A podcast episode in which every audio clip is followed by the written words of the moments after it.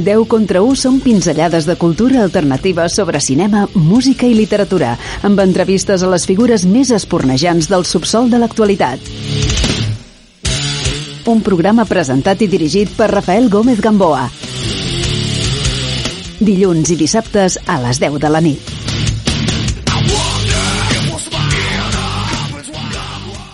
Que levante la mano quien no haya visitado alguna vez una casa, un bosque o un paraje donde se podría haber rodado la película de terror perfecta. En ocasiones nos cuesta pensar que la ficción se nutre de la realidad y que la mayoría de los terribles sucesos a los que asistimos hoy en día ya no transcurren en mansiones abandonadas, cementerios u oscuras mazmorras. La parca es muy caprichosa y ha cambiado sus hábitos con el paso del tiempo. Los lugares de terror actualiza los sitios preferidos por asesinos, monstruos, zombies o fantasmas desde el punto de vista del cine, los libros, las series, los videojuegos y los cómics. Viaja con Ellie a través de la América apocalíptica de The Last of Us. Sumérgete con From Hell en la historia de Jack el Destripador. Visita el angustioso hogar de Hereditary o intenta escapar de un plato de televisión repleto de demonios salidos de la serie Creepshow. ¿Cuál será tu muerte favorita? De susto en susto descubriremos sitios terroríficos de la mano de la literatura, el cine, los videojuegos y los cómics. Un viaje espeluznante por las moradas del miedo donde aguarda la guadaña. Hoy charlamos unos minutos con Enrique Agudo, autor del libro Los lugares del terror.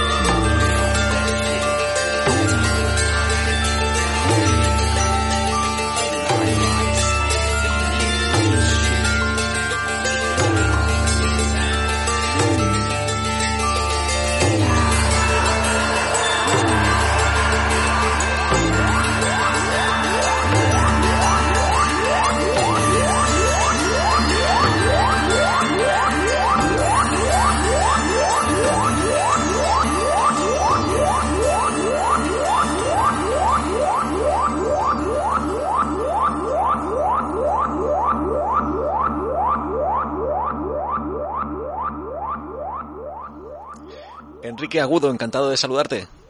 Hola, buenas tardes, muchas gracias. Gracias por invitarme a tu programa, Rafael. Encantado igualmente. Hoy hablaremos unos minutos de tu libro Los lugares del terror, el subtítulo La muerte acecha en cada esquina. Entonces, para abrir boca, ¿qué es lo primero que, puedes comentar a los oyentes? Bueno, pues es un libro muy variado eh, sobre lugares de terror terroríficos, eh, dirigido a todo tipo de público. Eh, se busca pues que cualquier aficionado al terror o que no sea aficionado al terror se pueda acercar a este libro y, descubrir los, los, rincones más, más terroríficos que hay en el, en el planeta Tierra, ¿no? A través de cómics, de videojuegos, de hmm. series, de cine. Y es un poco el, el planteamiento del libro. Hmm. Porque, ¿qué ingredientes eh, considerabas imprescindibles que, que estuvieran en tu libro? Bueno, eh, en un principio el, planteamiento, como era era un poco complicado, siempre los, libros que, que, no se dedican a, una materia en concreto hmm. eh, son, siempre un poco complicados, porque porque claro, dices, el aficionado al cine no se lo va a comprar porque hay cómics y videojuegos, el aficionado a los cómics no se lo va a comprar porque hay series, entonces eh, ese planteamiento era complicado, ¿no? Entonces lo que busqué era pues eh, que fuese un libro un poco eh, heterogéneo, que pudiese abarcar eh, pues distintas localizaciones y centrarme un poco en eso, centrarme más en las localizaciones, no de un, de un punto, no desde un punto de vista eh, turístico, ¿no? Como estas yo siempre, claro, siempre recuerdo cuando, cuando era pequeño, bueno, todavía, ¿no? Que hmm. siempre recuerdo, algún día iré a la escalera, a escalera del exorcista, ¿no? Que está por ahí en, en Washington, ¿no? Creo que estaba. Y, y no, no, no quería eso, no quería, no quería hacer un libro de ese tipo, ¿no? Quería hacer un libro de, de los lugares desde, desde un punto de vista artístico, ¿no? Y entonces a partir de ahí fue cuando ya empecé, pues dije, bueno, pues eh, intentar seleccionar las las películas, los cómics y tal, que tengan, que, puedan tener algunas conexiones entre sí, ¿no? Sobre todo, eh, por ejemplo, desde el punto de vista de que eh, buscaba sitios que eh, buscaba películas, series y tal que hubiesen que, tuviesen en algunos casos eh, puntos de contacto con la realidad, que estuviesen basados en hechos reales o que el edificio, por ejemplo, de Sesión 9, ¿no? que, que tenía un pasado muy oscuro, ¿no? Eh, entonces busqué ese punto de conexión, ¿no? Yo creo que, que es el, digamos, el, punto de conexión principal que, que quise que el, que el libro tuviese, ¿no? Para que, para que fuese, digamos, más, más compacto, ¿no? Y a partir de ahí, pues ya fui buscando y, fui ya quedándome un listado de la de todos de todas las películas, series, etcétera, que podía ir creando y, y a partir de ahí, pues ya surgió el libro poco a poco. Genial. Genial, porque como bien dices es una, una como una pequeña base de datos de, diferentes obras que están incluidas, pues eso, eh, eh, películas, eh, cómics, libros, hay un poco hay una, una ensalada, ¿no? De, de, terror. Entonces, para para adentrarnos en, en, tu libro he seleccionado, pues un poco una, una película de cada sección y, si te parece bien, pues vamos damos un par de pinceladas, ¿vale? Por ejemplo, mira, en la sección de, de, las calles de la ciudad he seleccionado It Follows de, de, 2014. ¿Qué podemos decir de esta película? Bueno, pues It Follows eh, para mí representa eh, pues uno de los puntos más importantes de, del cine independiente de terror que, que se hizo en esta, esta pasada esta pasada década, ¿no? Eh, yo creo que es uno de los ejemplos más fuertes, ¿no? De, de cine de terror hecho con poco presupuesto, de una forma indie y que funcione. Eh, había, otros, hay otros ejemplos como la autopsia de Jane Doe, hmm. eh, o incluso más recientes como La Bruja, etcétera. Pero esta película siempre me, ha parecido que, que es eh, que es un punto de inflexión, que, que, que trata muy bien el, el, terror cotidiano de unos jovencitos que de repente se ven se ven atrapados ante una fuerza desconocida, ¿no? Y, y además trata en el, el punto del, aborda el tema de los adolescentes desde desde una mirada pues de cine independiente de, que no son los típicos jovencitos alocados que que lo que desean es morir lo antes posible. Y y de ahí que quería elegir esta película porque me parece además que además que es una película con algunas secuencias impactantes. Mm con, con una, una tendencia que luego se ha copiado en otras películas, que, creo que lo nombra en el libro, que es el de los muertos desnudos, ¿no? que, que, bueno, lo habíamos visto alguna vez en los años 70 en la inversión de los cuerpos, por ejemplo, así con la pluma me ha venido, pero pero que, son, que yo creo que creó una tendencia a partir de, de ¿no? con, con otras películas, ¿no? porque Hereditary también volvía a repetir un poco esa, ese esquema, ¿no? De, dar miedo con, con esos fantasmas o seres desnudos, ¿no? En la penumbra, ¿no? Y eso es básicamente lo que me interesó de, de para, para incluirla.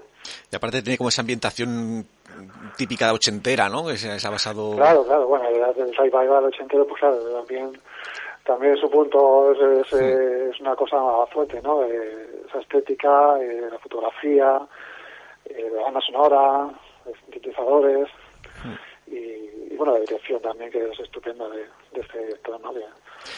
que está consolidando. No sé si te pasó a, ti, pero a mí me pasó que es la típica película que no descubres tú, sino que es, que es un colega que la ha visto, oye, mira, míratela esta que te va a gustar esa película la verdad es que sí que la conocía un poco porque mm. sigo mucho el tema de los estrenos, estrenos y tal, y entonces sí que ya había... Estabas ya puesto en el tema, sí, estabas puesto en el tema. Había poco, y, cuando leí el, argumento, ¿no? Eh, pues ya me, me, llamó bastante la atención, ¿no? Eh, es una, algo que se transmite a través del sexo, ¿no? Una, un, algo diabólico que se transmite a través del sexo es algo muy, muy interesante, ¿no? Es un punto de partida muy, muy bueno. Si te parece, pasamos ya a la segunda sección del libro, que es Edificios de Viviendas, el seleccionado Hereditary de 2018. pues mira, la continuación casi natural, ¿no? De, sí. de ¿no? Por, también seguir ese, esa, esa forma de narrar, ¿no? Entre cine independiente, ¿no? Y, y el cine de terror, ¿no? Este un poco, un poco más más turbio todavía, o sea, porque es una película tan pesimista y tan, tan oscura y tan tétrica, ¿no? Que, además que atrapa desde la primera secuencia, ¿no? Esa magnífica primera secuencia de, la casa, de, la casa de miniatura, ¿no? Eh, que, soberbia, ¿no? Y para mí, para mí es la mejor película de, la última década en, cuanto a terror, ¿no? Es el, descubrimiento de un gran director y que luego lo ha confirmado además con, para mí, para mi opinión, con Midsommar, aunque para mí es mm. Hereditary, pero, pero sigue siendo una estupenda película. Y Hereditary contiene todos los elementos de, del cine de terror clásico, ¿no? Eh, ese elemento desconocido que no que te perturba desde un comienzo, pero que no sabes a dónde va, no sabes de dónde viene, no sabes estás un poco como los personajes de la película, ¿no? A la, deriva, ¿no? Eh, todo el rato, ¿no? Eh, sí. Eh, en cualquier momento te puede ocurrir algo y, y ese misterio desconocido esto está muy patente a lo largo de todo el film, ¿no? Y, hmm. bueno, y luego además pues eso que tiene, tiene secuencias inolvidables, ¿no? Eh, tampoco voy a spoilear, mucho, pero pero si la, hemos visto pues ya sabemos exactamente qué, qué secuencias qué secuencias son, ¿no? Ah, y es una película muy recomendable para que no la haya para que no la haya visionado y, y quiera ver el mejor terror moderno, yo creo. Y tanto. A mí me pasó eh, que vi primero la de Midsommar y entonces me enganchó para ver la primera, porque yo no yo, yo empecé al revés. bueno, da igual, la verdad es que son parecidas, o sea, tiene constantes parecidas, ¿no? Hmm. las dos películas, ¿no? Sí, sí, la verdad que sí, ¿eh? se, nota que es el mismo director, vaya. Sí, sí, sí. Y Midsommar quizá a lo mejor, para, en mi opinión, le, le resultaba un poco de metraje. Lo que lo hubiesen acortado un poquito hubiese quedado una película más redonda, ¿no? Porque me parece brutal, ¿no? El, el, comienzo como el final, o sea, es que, es que es un comienzo tremendo y un final apoteósico, o sea, me encanta. Hmm. Es un gran director y, y bueno, yo creo que nos va a dar muchas alegrías. Sí, se, se, esperan más cositas de este, de este director. Sí, sí. Pasamos al tercer capítulo del libro, que sería el de zonas residenciales y suburbios. He seleccionado pues una ochentera, de, la de Lobos Humanos, de 1981. Ah, muy bien. la, la, has visto, ¿no? ¿Te gustó, no? Lobos Humanos. Esta no la he visto. ¿No la has visto? O, no recuerdo haberla visto recientemente. Vamos, si la he visto, a lo mejor la he visto de pequeño, pero no me suena haberla visto. Ah, bueno, yo recuerdo que, que es una película que, que la emitían mucho en televisión. Eh, Yo recuerdo la que la vi probablemente algún sábado por la noche en la 1 que la emitieron seguro. Hmm. por eso te digo, si, si, la he visto de pequeño igual me la han colado, pero yo ahora sí, conscientemente creo que no la he visto. Sí. Bueno, yo creo que si lo hubieses visto la recordarías porque es una película que también tiene momentos que se, que se Sí, alguna muerte, alguna cosa. Seguramente la, la busque Y, y, y, seguramente por, alguna muerte la puedo reconocer. Sí, sí. A mí, a, mí me, es una película que me gusta, que me gusta mucho. Es verdad que recuerdo que un día la, invité a unos amigos a verla y, y no les apasionó porque le decían que era muy lenta y tal.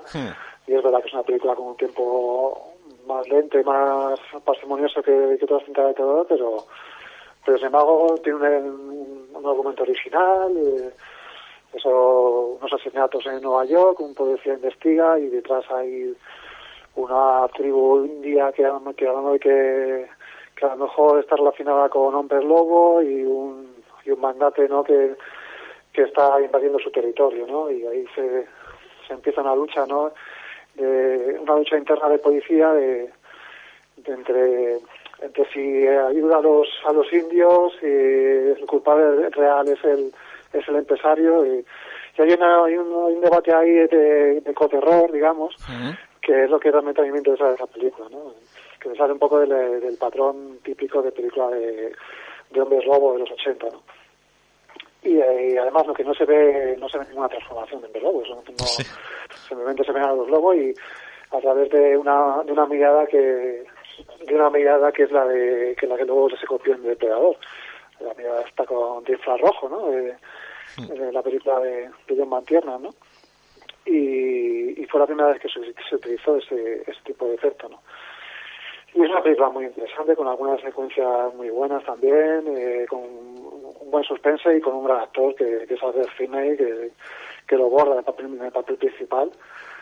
Y, y luego además es una película con mucho sentido del humor, o sea que es una película que tiene, tiene no tiene mucho sentido del humor, pero tiene gotas de sentido del humor hmm. negro que, que, que realzan la película, ¿no? Que, todos a veces a ver películas tan muy siniestras que, que te acaban hundiendo la miseria. Esa película tiene, tiene pequeñas gotas de humor y, pequeñas reacciones muy humanas que, que le van a la película totalmente. La típica que triunfaría en Sitges, ¿no? Si ahora la, la emitieran. Sí, probablemente. Probablemente es una película que, además, un final muy muy atípico, no es un, no es un final no es un, final complaciente, no es un final en el que los buenos ganan y los malos pierden, ¿no? Es, por, ese, por ese mismo tema que te decía de, que a, veces los buenos no parecen, a veces los buenos no parecen tan buenos y los malos no parecen tan malos, esa película es, diferente. Pues damos un saltito a otro capítulo que sería el de edificios públicos y privados, que aquí he seleccionado Suspiria de 1977. Clásico. Joder, qué decir Suspiria, pues un poco lo que explico en, el libro, ¿no? Que, tiene sus detractores y, y tiene, claro, y la, mayoría son gente que está a favor de ella, ¿no? Porque, porque como digo también en el libro, es una, es una película que cualquier aficionado al terror debe ver. O sea, te guste o no, o sea, luego ya puedes opinar y puedes debatir. Pero es una película fundamental, yo creo que nació el cine de terror. Sí, sí. Por su, por su director, había gente que, que es un director también importante y y porque es una película con una estética tan particular, tan, tan fascinante, eh, con unas escenas de, de, muerte tan tan poéticas casi dentro de su de su tremendismo gore, ¿no? Que, que a mí me faltó, es una película que la puedo ver una y otra vez, me, me fascina, mm. es verdad que es una película que le falta argumento, que los personajes quizás son un poco planos, pero, pero es como una ópera, te fascina, te, te, te llenan los sentidos. No es una película para intentar comprenderla, es una película para que te, la, dejes que te que se meta en ti y, la sientas. Y, y, yo creo que en esa película, en eso es una, obra maestra, en mi opinión, vamos. Me quedo con tu definición de que es como una ópera, porque yo siento algo parecido a eso, que es que no, hace falta que sea perfecta, sino que te meta en la historia y te meta como, como lo sabe hacer la de Argento en esta película, precisamente. Claro, efectivamente, sí, sí. Y bueno, quizás el único defecto es que sabes ni que lo sé, pero bueno, que se lo va a hacer. eh, y, no sé si has visto el remake que hicieron recientemente. Sí, sí la vi. ¿Qué te parece? Eh, sí, la comento también en el, en el libro. Eh, bueno, pues me parece una película interesante, pero fallida. O sea, me parece que además lo, dice lo dice el mismo Argento, ¿no? que es una película muy bonita, pero no, no tiene el terror de la, de la, de la película 77. Eh, para mí tiene un fallo, que es eh, que desde el primer... ¿La has visto? Sí, sí, sí. Que desde el primer minuto sabes eh, quiénes son quiénes forman parte de la que larre.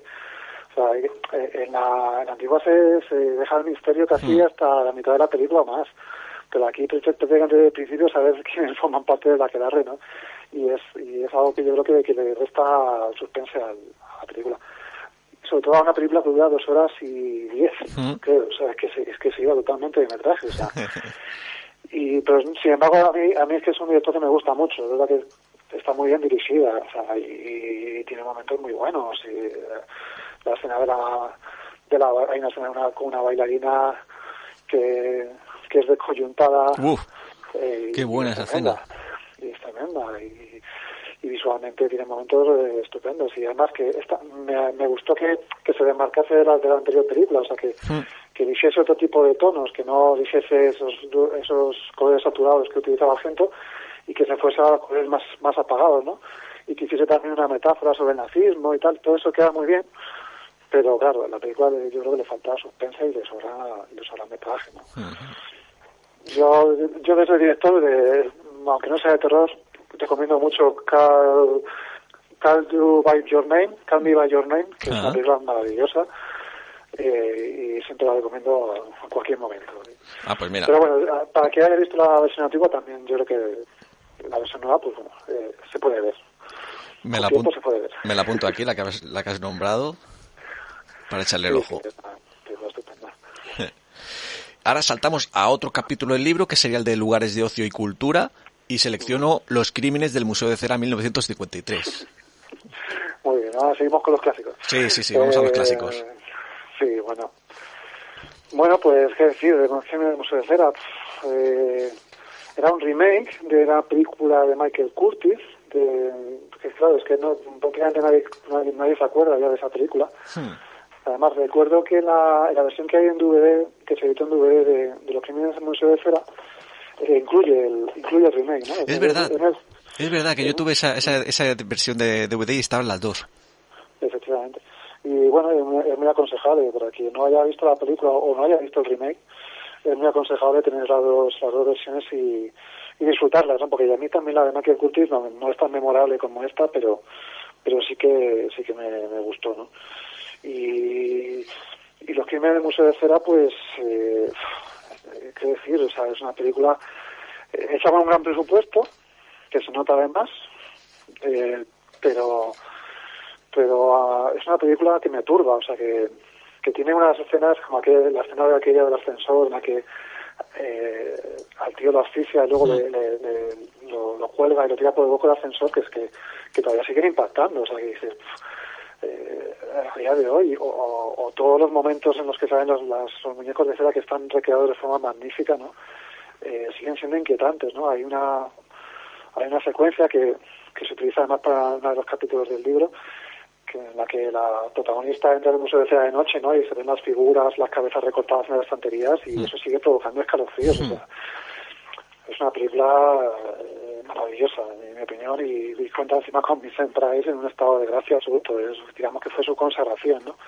Ya había hecho buenas películas de terror anteriormente y, y había trabajado con grandes directores, pero ah, yo creo que esa fue el punto de inflexión de la carrera de Vincent Price y la que me lanzó al estrellato, ¿no?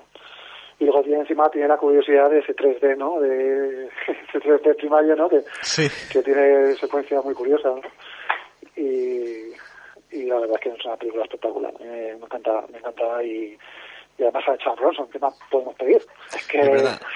Ahí, jovencito. Sí, sí, un jovencito primera Bronson. de- sí, sí. Una de las primeras apariciones de Bronson y esta es una película magnífica.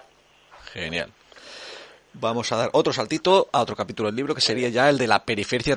El de la periferia también es un buen lugar para morir y he seleccionado aquella casa al lado del cementerio, 1981. Volvemos a los 80. Volvemos a los 80.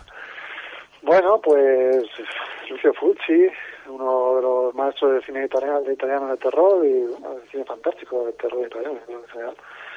Y bueno, una película pues que imitaba las, las películas de aquella época de Casas Encantadas, ¿no?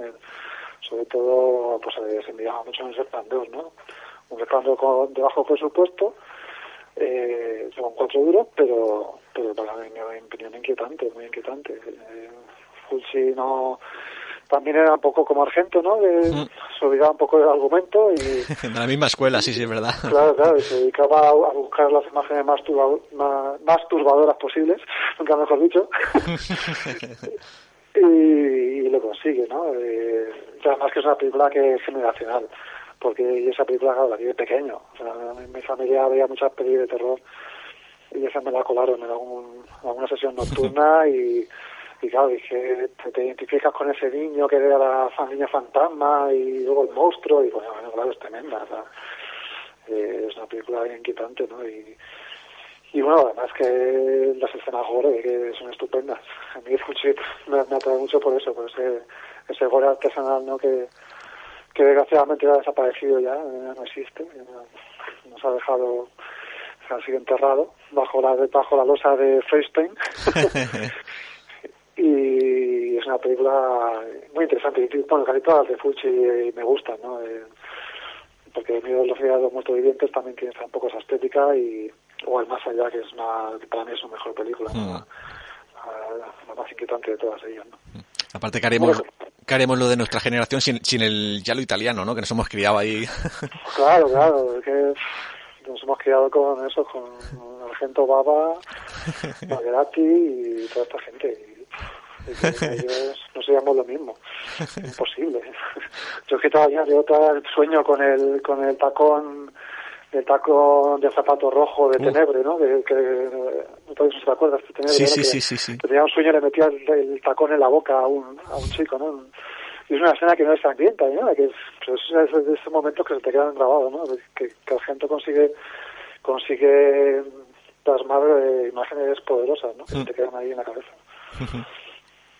Y damos, damos a, el salto al, capítulo, creo que final ya, el de centros de reclusión. Aquí tenía una duda entre Cromosoma 3 de 1979 y Presidio de 1988, porque es que Presidio ni, ni sabía que existía esta película. Entonces, no sé. Qué bueno. No sé si. Bueno, bueno pues hablamos un poquito de las dos. Eh, sí. pero, bueno, Presidio tampoco tiene mucha ficha. Eh, es una serie B, eh, como bien dice, muy poco conocida pero pero es un claro ejemplo de cine de, la, cine de los 80 de terror no una película que se rodó en una cárcel abandonada y ya por eso tiene mucho encanto o sea ya por eso la película eh, además eh, dirigida por un, por un realizador como Renny Harlin que luego que luego se aficionó a hacer eh, blockbuster no y la jungla de cristal 2 y muchas películas con máximo riesgo y tal. Y es un director que ya que que ya, ya apuntaba maneras, ¿no? Sobre todo a nivel visual, ¿no? Eh, entonces, eh, Presidio es una película muy visual, ¿no? una, una, una, prisión encantada, ¿no? Donde, donde van a parar unos reclusos y, y entonces, pues, el espíritu vengativo de, de, de un presidiario, pues, empieza a vengar de, de todo lo que hay por ahí.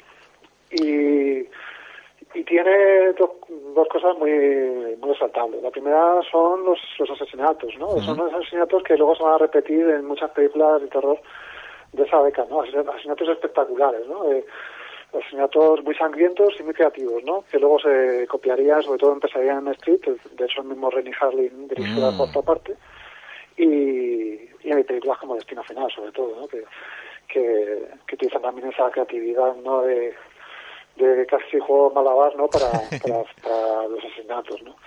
Y luego, pues la segunda cosa remarcable de la peli es que es la primera papel de Viggo Mortensen, ¿no? Después de, mm. aquel papel que hizo el único testigo, eh, pues es, digamos, casi su primer papel protagonista, prácticamente, ¿no?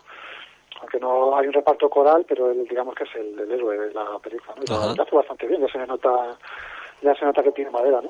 Mm. Y luego, bueno, pues una película muy carcelaria, muy muy del estilo de Encerrado, aquella película que ves de Stallone, ¿no? Con, con los malos muy malos, los buenos muy malos, muy buenos, el alcaide, el alcaide es un, capullo, y todos esos ingredientes que, que, se, que se suman al, al terror de la película. ¿no? es una película muy muy exótica, ¿no? ¿Me la recomiendas para echarle sí, sí, sí, si te gusta el terror ochentero, yo creo que sí. Es que, es que me... La verdad que tiene, es un poco lenta, que si hubiesen quitado a lo mejor unos minutos, hubiesen dado un poquito más de ritmo, hubiese quedado mejor, pero sí, es una película que, es recomendable. Es que aquí, aquí se coincide que me gusta el, terror ochentero y me gustan las películas carcelarias. Entonces ya es un pues combo... Te va a gustar, entonces te va a gustar seguro. el combo perfecto.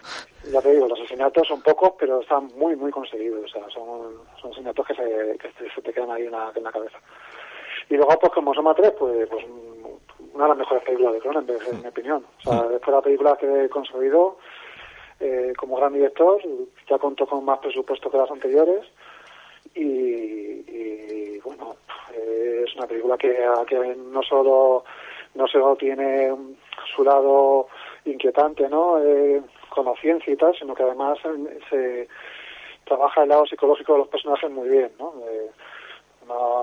una, historia sobre sobre científicos locos en, la en la era moderna, ¿no? Y muy bien trabajada, muy bien interpretada. es una película, además que claro, yo para el libro eh, hay algunas películas que, las tenía vistas hace mucho tiempo, ¿no? Y esta es una de ellas, de esas que decías, bueno, yo me acuerdo que me gustó, pero no sé yo, voy a tener que ver con otra vez y tal. Y la verdad es que la otra vez me encantó. Y, me, pasó lo mismo con La Mosca, o sea, que era una película también que la tenía un poco perdida y tal, y es que las dos me parecieron magníficas, ¿no? O sea, eh, como son tres, tiene, además que además que es como una especie de, eh, es una película que verá con doble sesión eh, con amenaza en la sombra. ¿sabes qué película me refiero? la de Donald Sutherland en los canales de Venecia. Sí, sí, sí, sí. Y claro, es que tiene muchos puntos en común las dos.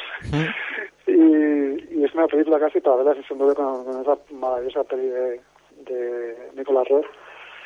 Y, y sí, como su matriz tiene todos los ingredientes para para gustar a cualquier aficionado, además de cualquier época. Es una película que, que, yo creo que no ha pasado nada de moda y incluso está más vigente que, cuando se hizo, ¿no? Y es una, es un, una cinta muy, muy recomendable. Hmm. En el libro eh, mencionas obras, pues eso, cómics, eh, libros, películas, eh, videojuegos. Bueno, si te fijas en la selección, he cogido la menos, bueno, que no sean famosas, vaya, porque como sé que siempre se va a hablar del de, exorcista de, y de, de, poltergeist y de estas cosas. claro, claro. De, las que has metido en el, libro, ¿cuál, cuál en general de todas las obras, incluyendo libros, películas, cómics, videojuegos, ¿cuál, cuál es tu preferido? ¿Cuál, no sé si tienes alguna favorita que dices, es que esto... Sí, bueno, eh, El Sofista, hmm. El Sofista me parece una, película perfecta de terror. O sea, no, además que, eh, fíjate que, que, bueno, no me hizo falta verla para el libro porque ya se me hace memoria. no, no, no me hizo falta verla. Eh, creo que vi El Sofista 3, porque no la, también es una película que me gusta mucho, pero pero me la volví a ver y me, me, me sigue pareciendo una película estupenda también. Pero sí, me quedo con el exorcista y es verdad que, que también eh, revisé La Semilla del Diablo, que es otra película que, que la había visto, me gustaba mucho y tal. Pero es una película que le pasa muy parecida al exorcista, que gana con los años. O sea, que, que, que es curioso que te sepas, por el maldito título, que sepas el final de la película. Pero es que da igual, es una película con tantos detalles de la película de Polanski, es tan, con, tan sutil, tan eh, tan bien hecha, tan bien interpretada, eh, con, tan, con tantos recovecos eh, que, que, es que cada vez que la ves encuentras algo nuevo. Y en el surfista también me, también me pasa, ¿no? Aparte de que la disfruta muchísimo, ¿no? Pero sí, de quizás si me tengo que quedar con una, yo me quedaría con... ¿Y, y del exorcista, de todas estas versiones que han habido posteriores, eh, cuál sería la, que, la, la ideal? Para mí el exorcista 3, para mí la, la tercera parte. Para mí la, la segunda fue, fue fallida, es verdad que también me la revisé para el libro, eh, no me parece tan mala como la, como la pusieron en su día, pero claro, es una película que, no sé cómo, es una película que, en la que aparece un aparato que lo nombra en el libro, no me acuerdo cómo se llama el aparato, hmm. pero es que ya con el aparato, lo mismo el aparato que un aparato que, que meten a, a, a Linda Blair para, para intentar curarla de su exorcismo, y el nombre del aparato era tan psicotrónico que te causaba la risa. es que no te puedes tomar en serio esta película con el nombre que tiene el aparato, que era como psicotrón o algo así, una cosa, una cosa realmente delirante, ¿no? Hmm y, tenía cosas buenas, una gran fotografía, una gran banda sonora, pero claro, una, una película de terror, una, una fantasía. Hmm. Entonces me quedo con el Sofista 3 por eso, porque, porque además de que es una, una buena adaptación de, del libro que hizo William Peter Blatty, eh, Legión, que me parece un libro estupendo también, aunque no es tan bueno como, como El Sofista, pero a mí es un libro que me gusta mucho también y es una estupenda adaptación de, de Legión, ¿no? De hecho, es una pena porque yo creo que, que esa película hubiese tenido hubiese tenido más seguidores si lo hubiesen titulado Legión, si los productores no dejaban los productores titular la Legión, ¿no? Eh, eh, el problema fue que no había no había ningún exorcismo en el libro. Entonces los productores dijeron, no puede ser. O sea, tienes que, tienes que llamar al exorcista 3 y tienes que meter un exorcismo, ¿no? Y eso, claro, Peter Gaty al final pasó por el aro, pero, pero no le gustó, claro, luego, luego no estuvo del todo contento con, con, con ella, ¿no? Y es una película estupenda. O sea, es que hay, hay momentos, eh, los diálogos son buenísimos, lo has visto, ¿no? Eh, Exorcista 3. Me quedé en la 2. Te quedas en la 2, madre mía. O sea, me, me estás ahora poniendo los dientes largos. Sí, sí. Hay, hay escenas estupendas. Hay, hay un... Bueno, la película empieza con un asesinato, ¿no? Es un policía, eh, policía que, el policía que sale en el libro, que la primera parte de, la, de las películas no sale apenas. Y en este en esta película, pues, este con un asesinato que está relacionado con, una, con un asesino que lleva muerto un montón de años.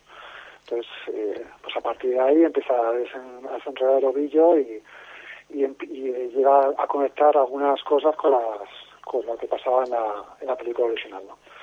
Y yo te digo, tiene un diálogo magnífico, hay un diálogo que, que están tranquilamente un policía y un cura en una, sentados en una mesa, como en un restaurante, y dice, bueno, ¿y cuál es tu película de terror favorita? Y, no, ¿cuál es tu película favorita? Dice el otro, dice el cura, La Mosca. O sea, tiene como notan ese humor negro muy muy, muy, buenas y, y luego hay un par de momentos muy logrados. Eh, eh, de suspense y de terror y, y, tiene una magnífica interpretación de Brad Dourif, el, la voz que dobla a Muñeco Diabólico, a Chucky, y está estupendo. Mm. A mí el, el, Exorcista 3 y luego las, las que vinieron todas son bastante fallidas, Ajá. por mucho que luego hicieron versiones del director y eso. Ya. No me funcionó ninguna. Ah. O sea, ¿Y de, dentro de la saga del Exorcista incluyes aquella, aquella parodia que hicieron de Reposeída? Sí, sí, bueno, es que casi me acuerdo. Eh, ah, tenía su gracia al principio, pero acaba sido un disparate total. Era como aterriza como puedas, ¿no? Sí, pero no, no se aguanta, no, te, no, no, llega al nivel de aterriza como puedas, no sé, no, no se aguanta. No, no, para nada, para nada. O sea, es verdad que es verdad que es de principio de los 90, creo, o sea, que, sí. que se hizo ahí con la con la onda de aquellas películas, Hmm. pero no, no. De hecho, yo creo que fue la, la primera ya decadente total. Sí, o sea, sí, sí, yo creo que es la primera que es la decepción total. Sí, sí. Y luego recuperan, remontaron un poquito con, con Agarlo como puedas, pero, pero bueno, Hmm. fue muy, muy puntual. Y, pues, y luego, bueno, luego también la, la serie, eh, que la comento Ah. también en el libro, tiene, mm, la primera temporada es un disparate, lo digo así. O sea, en la primera temporada eh, tiene, empieza bien y tal, pero luego se convierte en un, en un, en un festival de, de sinsentido total. Eh, además con una llena de ellos que lo digo en el, en el libro que, que da más miedo que los que los poseídos porque tienen un montón de botox en la, de botox en la cara.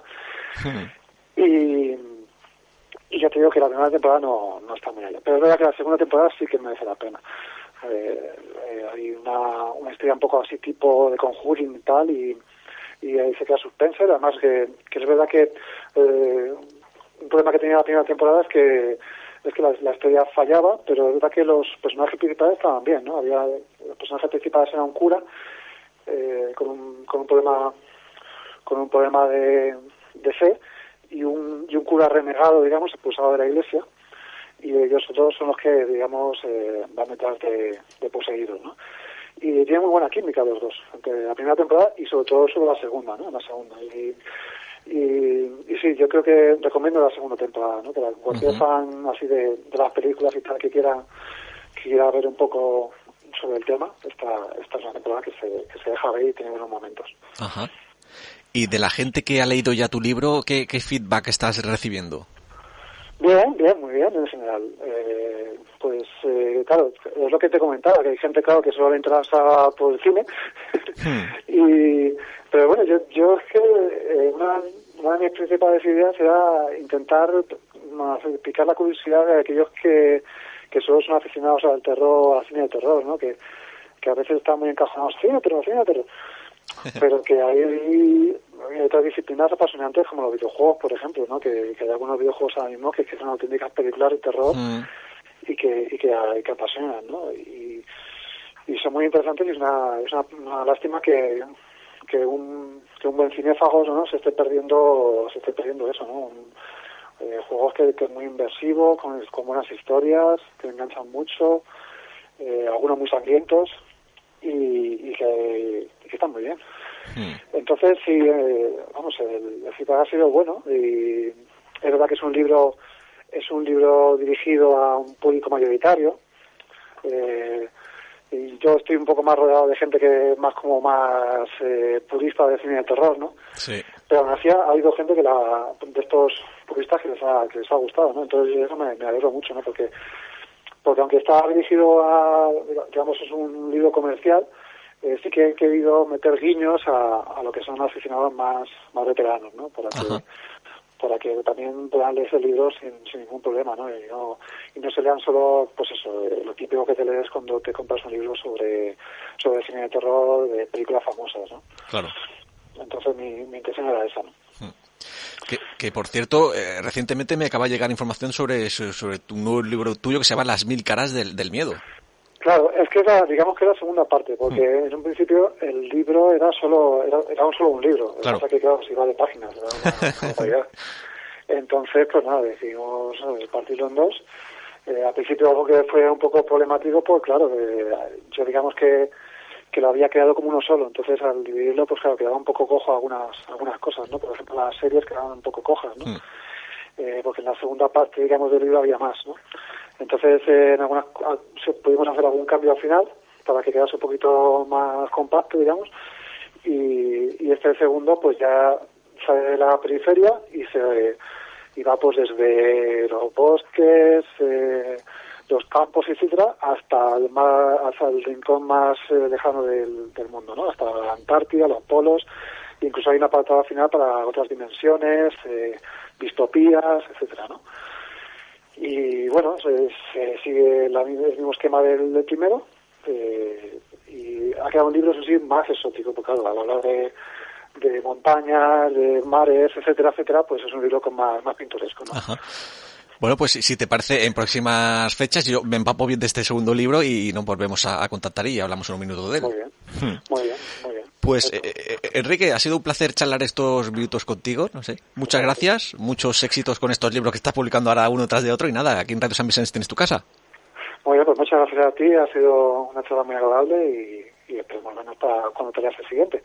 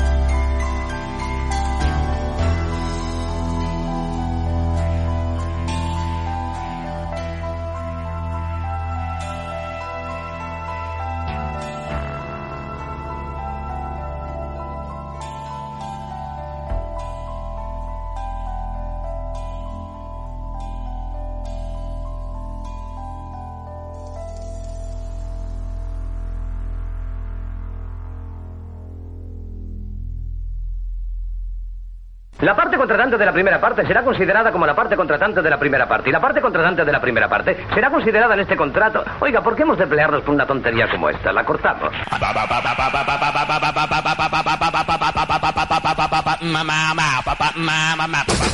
Walsh le haré una oferta que no rechazará. El mundo se divide en dos categorías. Los que tienen revólver cargado y los que cavan. Tú cavas.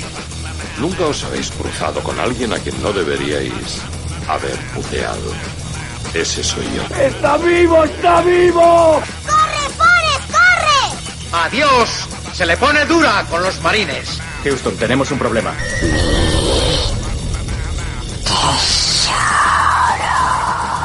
Volveré. Martini con vodka, mezclado, no agitado. ¿Hablas conmigo? ¡Qué delicia oler napal por la mañana! Oh, capitán, mi capitán. Yo soy tu padre. Francamente, querida, eso no me importa.